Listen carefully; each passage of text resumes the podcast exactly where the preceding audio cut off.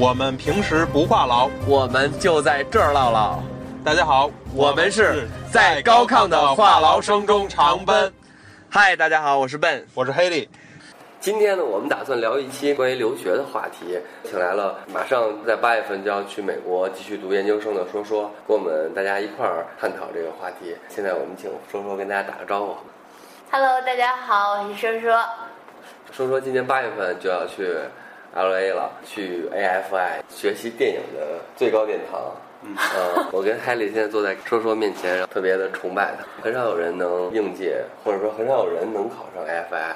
AFI 这个学校基本它的入学的学生里面，平均年龄大概是在三十岁左右。二十七，27统计的二十七。嗯，统计是二十七。从业人员有实践经验的人，嗯，录取的可能会比较多一些。说说呢，是中国传媒大学本科生应届就考上了 AFI 的导演专业，然后我们先恭喜他。因为 Haley 在八月份也要去美国留学，可能跟说说是一起前往美国的。说说是去洛杉矶，Haley 是去芝加哥。这一期呢，就是以我采访他们两个马上即将要去留学的人为基础展开话题，好吗？Haley 的情况呢是，Haley 是零八年大学毕业的，然后到至今已经毕业六年了。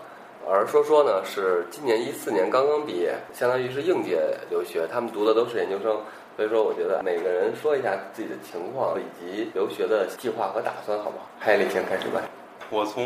零八年从北京电影学院毕业以后呢，呃，然后呢进入了两家国际性的电影公司，从事电影制片策划相相方面的工作。我想留学的原因其实是大部分都是语言方面的原因，因为我的工作当中语言对于我来讲是非常重要的。我第一个公司是韩国公司，第二个公司是香港公司。韩国公司你又不会说韩语，很多情况下呢，你要跟韩国那边的人打交道的话，都得运用英语去打交道，这是其一。第二呢，在北京。现在已经处于一个相对国际化的一个大都市里面，公司之间，尤其是公司的高管，基本上呢都是有留学背景，甚至是华裔，所以呢，他们的要求也相对比较高。如果你以后希望在公司里面求职或者是发展的话，无论是在北京还是在世界各地，呃，英语都是一个非常重要的。所以我出国的首要目的就是想把英语学习好。至于能学到多少的技术层面的知识，我觉得还是在其次。所以我的出国的目的主要是在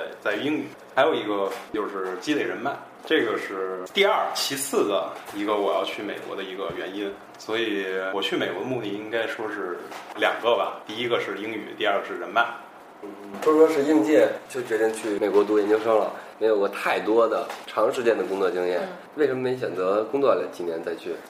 其实我出国的原因还蛮直接的，就就因为我在上学期间，因为我是本身是学导演的，然后可能会接到一些活儿，需要出去帮别人拍一些东西，或者自己的一些作业，一些自己想拍的作品。我觉得就在传媒大学学了这么几年以后，我觉得自己拍的还是不够好。因为我看过一些就是国外的电影学院毕业的人，他们的毕业作品，包括很多学生奥斯卡他们的那些作品，我觉得跟国内学生差距真的就是非常大。我觉得我想出国的原因，就是因为我觉得我拍的不够好，我去那边学学看，看看自己能不能再上一个层次吧。像刚刚哈利说的那个关于语言的问题，可能因为我是应届的，所以我觉得就是可能对于一些已经工作了几年的人来说，英语已经忘得差不多了。出国之前考托福对于他们来说是一件比较困难的事情，但是对于很多应届生来说的话，就是毕竟离开高中时间还不是很长，就大学期间其实英语就已经开始退化了。但是因为还在学嘛，所以语言这一关对于应届生来说就是比较容易的，可能跟有工作经验的人不太一样吧。对于他们来说，可能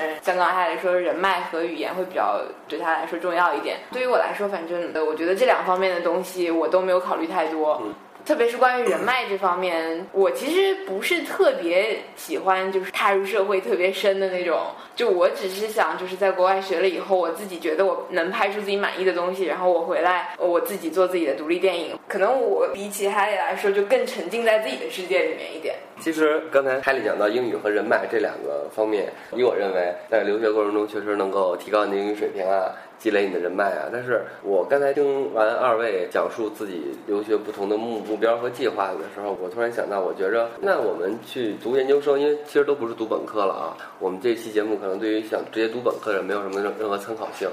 如果是读研究生的话，那究竟是什么才是最重要的？或者说，究竟你的诉求点哪些才是最适合自己？看来你觉着刚刚周说讲的那些点是你所需要学习的吗？我觉得肯定是我所需要学习的一部分，但是就像我所说的，因为说说本来英语就水平就比较好，他能够很快速的融入到美国这个社会当中来。但是对于在中国有过几年的一个社会工作经历来讲的话，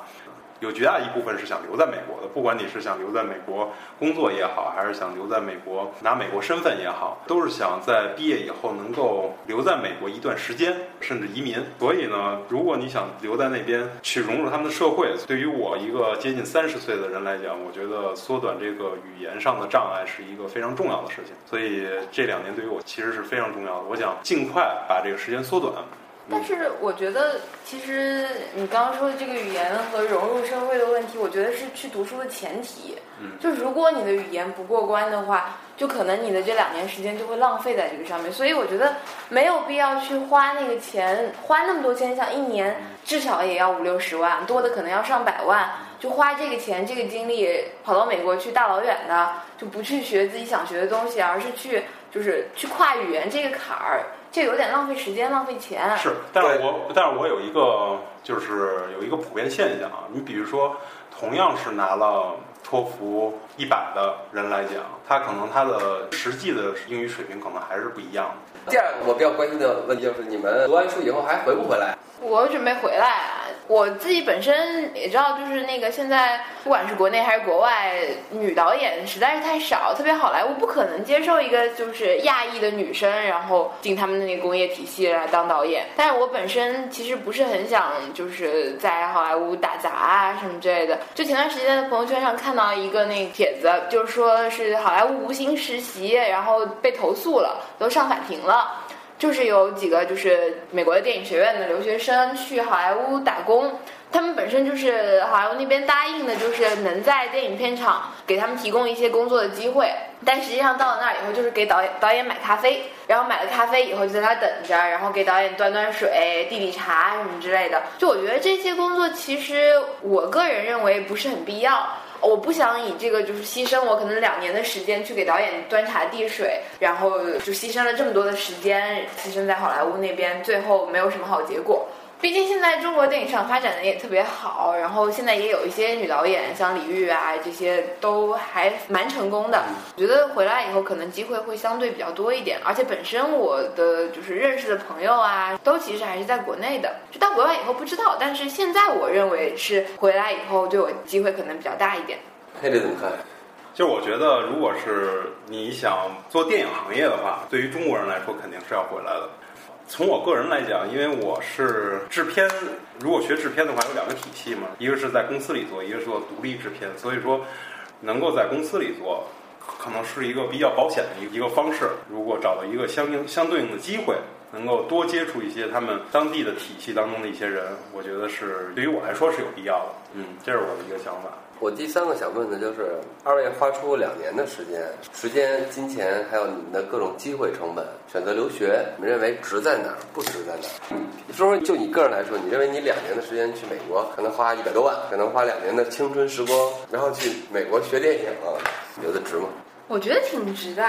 我刚刚也说了，就是我去的原因，就是我觉得我自己现在拍的东西不够好，我想再学一些可能我认为更先进的东西，然后让自己拍的东西变得更好。而且本身我现在还很年轻啊。就我特别年轻，我应该是那个 AFI 年纪最小的学生。他要求二十一岁以上，我就正好二十一申请的。就我可能读完了以后，我只有二十三。我觉得就是对于很多人来说，这肯定是一个很年轻的一个岁数啊。我觉得这么两年的时间，如果能学到一些东西的话，很值啊。就而且再说那个钱的事情的话，嗯，我觉得如果只要你是有条件。然后我觉得，就这个，如果花出去的这个钱不会说让你就是家里面砸锅卖铁，就还是值的。就我觉得出国留学也要考虑一个前前提，就是那个能不能支持这个钱。对，如果能就支撑起来的话，就不需要去考虑。就可能对于很多人来说，就是呃家里面并没有那么多的钱可以提供，自己也没有挣到那么多钱的话，我觉得可以等到就。时机成熟，对，就是等到有这个条件的时候再说。我觉得，我觉得还是值的。从你的个个人的职业发展来讲吧，虽然说我年纪可能比说说要大很多，但是我觉得在我这个年龄出去的这批留学生里头，他可能目的性会比较强一些，可能想要得到什么东西，把什么东西要抓抓牢，什么东西可以呃等一等，就是一些孰轻孰重的东西，可能脑子里会有一个数。就你的情况，我比较了解啊。我设想一下，如果你现在不出国，你继续在国内工作，你可能去某一个电影公司做一个中层管理者，去运作电影项目，你不喜欢这样吗？就是我再强调一点，就是现在电影行业已就是已经很国际化了，马上要跟国际有一个有一个接轨的一个程度。就是你去观察所有的在中国，在尤其在北京的这些大的电影公司，它的高管要么就是留学，要么就是华裔。所以如果我语言没有过关的情况下，我很难达到那个那个层次。就是如果你想成为中国的好的制片人，就是在公司里游走的话。外语肯定是你的一个印象指标。那说说这两未来这两年你们每个人的在研究生期间的个人的规划吧。觉得可能会忙飞起来。我相信 AFI 的竞争应该也会很激烈。对，就我认识几个就是在 AFI 已经读书读了几年的人，他们都向我表示，就是你一去你就会忙飞起来。就是完全，就他们有一句那个就是特别有意思的话，说你进了 AFI 就是 no personal life，就是永远都是在一个又一个的 cycle 当中，就是不停的筹备一个片子，然后拍完了以后，然后那个当第一个这个片子在放的时候，你已经在做第二个片子了。它 AFI 就是是一个很重视实践的一个学校，就是因为它本身那个学校设置之初就是让好莱坞的从业人员重新回来以后再进一步的学习嘛，所以它就非常重视实践，就是它是要向好莱坞输送人才，然后所以就是在锻炼就是实际的那个拍片的能力。所以他整个那个就是就学习都是一个又一个一个又一个的片子，就是忙到就是没有周六周日。就我面试的时候，那个教授就跟我说，他问我你的那个就是呃去读书的钱谁来付？然后我说我家里面会给我提供一点，但是我可能还就是可以去做一些那个实习的工作，然后就是包括在学校当 TA，或者是去那个好莱坞那边就是干一点兼职的活。然后那个教授就直接就跟我说：“那个你没有时间去干这些事情。你到我们学校来了以后，我们学校就是呃 twenty four seven，就是一天那二十四小时，然后一周七天，全部都有事情。有时候你还会没有周六周日，或者啊，他说是不是没有周六周日？呃，你有时候还会没有 nights，就是 you don't have nights to sleep。”就他当时直接就给我拽了这句话出来，然后当时整个整个人都惊呆了，就是原来这么忙啊！那我要不要选一个那个就是稍微轻松一点的学校？但是想来想去还是觉得就是毕竟他名声在外，然后排名很前，我家里也很喜欢我要去上的这个学校，就还是选择这个学校。会很辛苦。对。这两年的时间会就可能我的计划不受我自己的控制，就。学校就会让我特别特别忙，没有办法就是做自己想做的事情。你可能只能控制你具体的每一个项目。对，就把每一个项目拍好吧。就我看到那些就是那个学校的有一个师姐，看她朋友圈就经常发自己拍片子的那个是片场照和剧照，然后觉得就是档次真是太高了。就是她最近好像拍了一个那个法语战争题材的片子。然后我看了他那个片场照，对，作业是他第一，就是他现在是那个第一年快要结束，一共两年嘛。第一年是要拍三个片子，然后这是他第三个片子，然后他自己应该还是挺满意的吧。然后就在朋友圈里说那个就是拍了三个片子，然后至少对得起父母，对得起自己。然后虽然很忙，但是还是值。但是让我印象特别深的那个就是他有一张那个就是片场照，就他们在那工作的时候拍的照片。一个女生站在机器前面，她掌机，然后后面一个男生给她推轨道，然后那个还有就是他们学校就是好像男女生都一样吧，就是他不会因为你是女的，然后给你减轻一些工作压力什么的，就是呃该干什么还是干什么，男女生都一样，就包括看到那个有一个那个女灯柱。